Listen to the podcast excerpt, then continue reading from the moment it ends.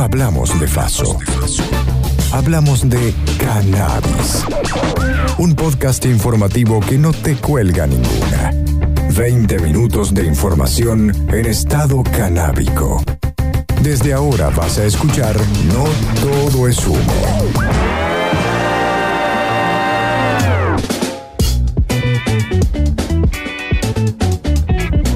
La Asociación Civil Comunidad Canábica Córdoba tiene como objetivo principal la divulgación y concientización respecto al cannabis para todos sus usos. En ese contexto, el pasado 25 de octubre se llevó a cabo en la ciudad de La Falda una jornada informativa sobre cannabis medicinal y legalidad, organizada por la Fundación Centro de Protección Familiar. Hola amigos de No Todo es Humo, mi nombre es Daniel Langren, soy integrante de la comunidad canábica de Córdoba y les cuento que el pasado 25 de octubre estuvimos dando una charla en la ciudad de la Falda, en la provincia de Córdoba. Allí estuvimos hablando sobre eh, lo que denominamos el juicio del cannabis, que fue eh, lo que ocurrió con eh, un fallo absolutorio en la ciudad de Córdoba vinculado a quienes habla como productor de aceite de cannabis. En esta oportunidad hubo más o menos unas 60 personas en la sala Leopoldo Marechal y también estuvo presente el doctor Carlos González Quintana y la doctora Lucía Coronel, que se encargó de hablar sobre cannabis medicinal y todo lo que tiene que ver con el ReproCan, que ustedes ya saben es eh, el formato que regula a los cultivadores, tanto individuales como solidarios, frente a la ley 27.350. Como nos contaba Daniel, en el conversatorio se abordó la experiencia sobre el juicio del cannabis medicinal, donde resultó absuelto, luego de que el juez José Fabián Asís se inclinara por una perspectiva de salud pública y no de punitivismo prohibicionista. De que no estábamos hablando de estupefacientes, sino en todo momento de un derivado de la planta que eh, es de utilización terapéutica desde hace milenios, eh, más allá de que la Argentina haya legislado eh, recientemente, hace cuatro años. Eh, estamos hablando del uso que la humanidad viene haciendo de los eh, derivados terapéuticos de la planta de hace mucho tiempo. Frente a eso, la justicia cordobesa creo que no estuvo a la altura de dar un debate desde el punto de vista jurídico sensato. No tuvimos todas las garantías puestas a la hora de demostrar científicamente que estábamos hablando de una medicina y no de un veneno. Porque no todo es humo. Ahora noticias. Para que tengas en cuenta. Mi nombre es Julián Pérez, soy responsable del cultivo, del Club de Cultivo de la Asociación Jardín del Unicornio. ¿Cómo hemos empezado este camino conjunto con las universidades? Eh, bueno, empezó bastante tiempo antes. En el año aproximadamente 2016 ya teníamos ciertas variedades, algunas usadas de manera terapéutica medicinal, y fueron en ese recorrido de uso a través de, personas con necesidades terapéuticas que eh, fueron seleccionadas por sus perfiles de cannabinoides estamos hablando de las CAT1 y CAT2 provistas por el Jardín del Unicornio. CAT significa cepas argentinas terapéuticas. Semillas Industria Argentina. Uno de los pilares de la soberanía canábica para no depender de la importación es la producción de semillas propias. En esta sección hablaremos de algunos emprendimientos importantes de agrupaciones canábicas argentinas que darán como resultado la producción y trazabilidad de genéticas 100% nacionales, las cepas argentinas terapéuticas CAT 1, 2 y 3. También lo importante de todo esto es que hemos demostrado a través de nuestro trabajo conjunto con la Universidad de La Plata, con el proyecto Cannabis y Salud eh, que está llevado adelante por Darío Andrinoro y Daniela Sedán, es que estas variedades han podido ser estudiadas más a fondo y utilizadas en investigaciones científicas. Y hemos generado conjuntamente con Duincana, en el cual preside el doctor Emilio García, eh, que es el grupo médico, una investigación que ha terminado estos procesos científicos. Nosotros como proveedores de la extracción, obviamente el cultivo y la extracción de los cannabinoides, eh, la Universidad de La Plata analizando qué había ahí dentro y el grupo médico dando en un marco de investigación a las personas para que ver cuál era, digamos, cómo esto impactaba en las enfermedades o en las dolencias. Y a través de ahí es que hemos generado todos los postres científicos. Y últimamente hemos estado en La Rioja, Chilecito, en el segundo Congreso de Cannabis y Salud, eh, también en el cual participa la Universidad de La Plata. Y lo más importante, aparte de congreso científico tan bueno, es que nuestras variedades, CAT1 y CAT2, conjuntamente con CAT3, que es cultivo de, de cultivo familia La Plata, van a ser cultivadas en este proyecto de La Rioja Chilecito por Agrogenética SAPEM. Así que, bueno, eh, creo que de esta manera estamos mostrando nuestro trabajo, eh, digamos, responsable, conciso y duradero en el tiempo. Como nos contaba Julián, del Club de Cultivo Jardín del Unicornio, creadores de la CAT 1 y 2, las agrupaciones lograron una triangulación entre ellos, la Universidad Nacional de La Plata y la Sociedad del Estado Agrogenética Riojana. Así, se integra el conocimiento de los cultivadores y cultivadoras, la validación científica en universidades nacionales y la inversión estatal para llevar a cabo producciones a gran escala. Hola a todos, mi nombre es Candela. Les voy a hacer un resumen de lo que es quinto elemento o 3.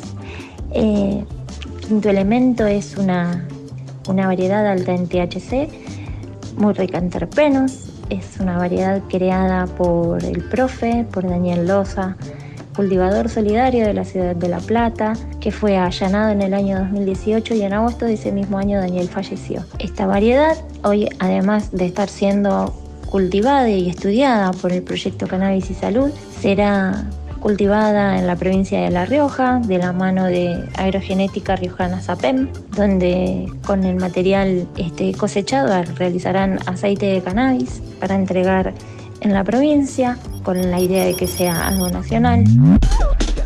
A quien escuchaste fue Candela Grossi, presidenta de la Asociación Civil Cultivo en Familia de La Plata, que nos ponía al tanto del enorme trabajo del profe Loza, creador de la genética quinto elemento y que se traduce hoy en la genética nacional CAT3, estudiada también por el proyecto de extensión Cannabis y Salud de la Universidad de La Plata, y que al igual que la CAT1 y 2, se utilizará en el emprendimiento de cannabis medicinal agrogenética riojana.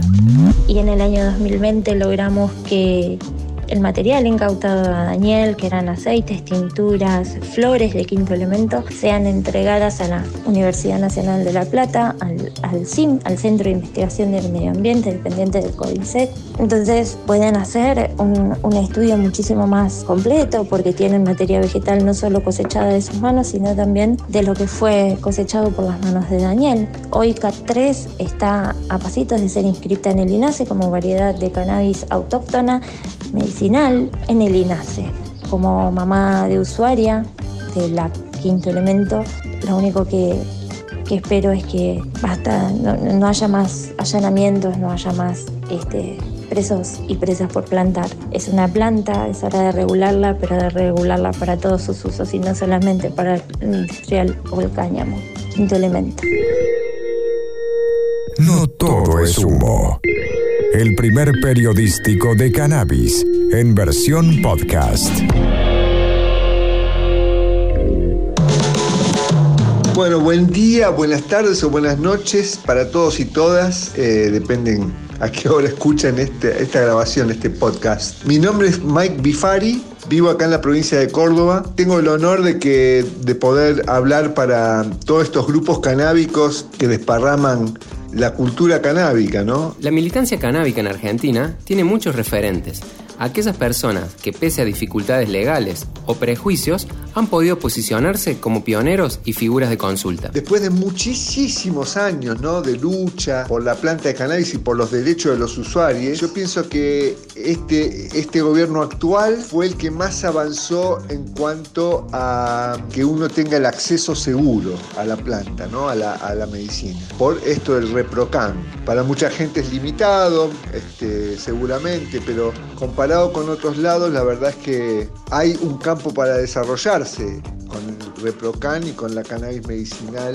solidaria y también personal. En esta oportunidad nos visitó Mike Bifari, un querido militante que lleva décadas de trabajo en sus espaldas y que ha logrado ser referente y consultor de una gran variedad de emprendimientos canábicos en el país y en el exterior. Ha habido una apertura, hay una ley en el Congreso Nacional que está a media sanción, que tiene que ver con los cultivos a gran escala de cannabis medicinal y de, también de cáñamo, el cáñamo industrial que tiene tantas facetas industriales tan interesantes, ¿no? Que para este momento complejo del trabajo en general, del país y del trabajo, es una generadora de fuente de trabajo la industria del cáñamo, ¿no? La industria cañamera en todo el mundo. Y no veo por qué en la Argentina no podría ser así también. Quería decir algo sobre esta ley que está en el Congreso.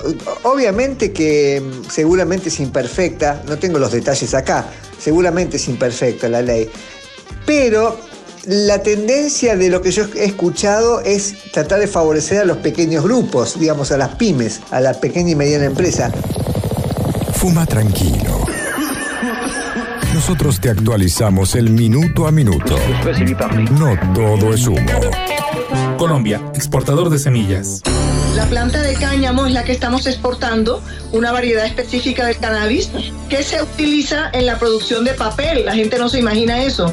En la producción de fibra, en la producción de celulosa y muchos materiales de construcción que se pueden realizar a través de esta planta de cáñamo repito, una variedad del cannabis. Colombia fue otra vez noticia en el mundo canábico ya que completó su primera exportación de un lote de 100.000 semillas de cannabis destinada a Argentina y Perú. Este envío se hizo a través de la empresa colombiano-canadiense Avicana. Según declaró Lucas Nosiglia, presidente de su filial latinoamericana, han podido establecer una plataforma genética de renombre mundial después de varios años de investigación, desarrollando un programa de cultivo y estableciendo una vía para la exportación a cuatro países. En ese sentido, la unidad de negocios de Avicana se adaptó a la legislación tanto peruana como argentina, que permiten la importación, distribución distribución y venta de cannabis, sus semillas, extractos y derivados con fines médicos y de investigación científica bajo un régimen de excepción. En el terreno económico, la evolución del mercado mundial en los últimos años genera provisiones más que optimistas para el futuro de este negocio. Solamente entre 2015 y 2021, unas 136 compañías invirtieron 4.500 millones de dólares en proyectos de todo el mundo y se generaron cerca de 18.000 empleos.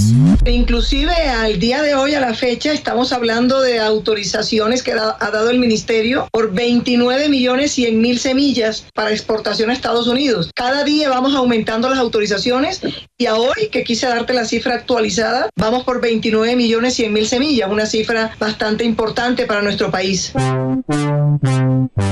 Cannabis en la vida diaria. Recientemente se conocieron los resultados de un estudio sobre el uso adulto de cannabis, realizado por la empresa norteamericana Easy. Esta empresa, con su sede en San Francisco, California, se dedica a la venta y delivery de cannabis en todas sus variantes. Se entrevistaron a más de mil personas y se encontró que la cannabis se usa cada vez más en actividades cotidianas. Así como algunas personas toman café expreso por la mañana, hay otras que toman un comestible con microdosis de THC al comenzar su día. Se encontró que más del 40% de los usuarios toman una microdosis de cannabis antes de ingresar al trabajo. Otro 22% usa cannabis para tratar el estrés y cuidar la salud mental de sus trabajos, mientras que el 17% citó la diversión como su principal motivo. El 12% dijo que lo usa para dormir mejor. Además, cerca del 40% usa cannabis en sus entrenamientos deportivos, contrarrestando la imagen prejuiciosa de los drogadictos tirados en el sofá sin hacer nada. La encuesta encontró que la cannabis tiene un papel protagónico en muchos aspectos de la vida de las personas, incluidos los estudios superiores y el fortalecimiento de los vínculos sexoafectivos. Muchos manifestaron que realizan sus hobbies usando cannabis, que disfrutan más del cine, la música y la compañía en ese estado lo incluyen en sus comidas diarias y lo usan al tener relaciones sexuales. Estos resultados muestran una vez más que la cannabis es utilizada por una gran parte del sector productivo de la sociedad como un complemento de sus vidas y sus placeres, dejando en clara evidencia que se puede usar cannabis y ser una persona responsable y productiva para la sociedad. Estamos en Instagram y Spotify. Dale un like, dale una escuchada, porque no todo es humo. Los famosos y su negocio canábico. Su nombre está muy claro, se llama así por el legendario Snoop Dogg, y aunque no hay documentación de su origen genético, se cree que fue una cruza de Lemon OG con Sour Diesel, dos cepas clásicas que dieron origen a otro clásico.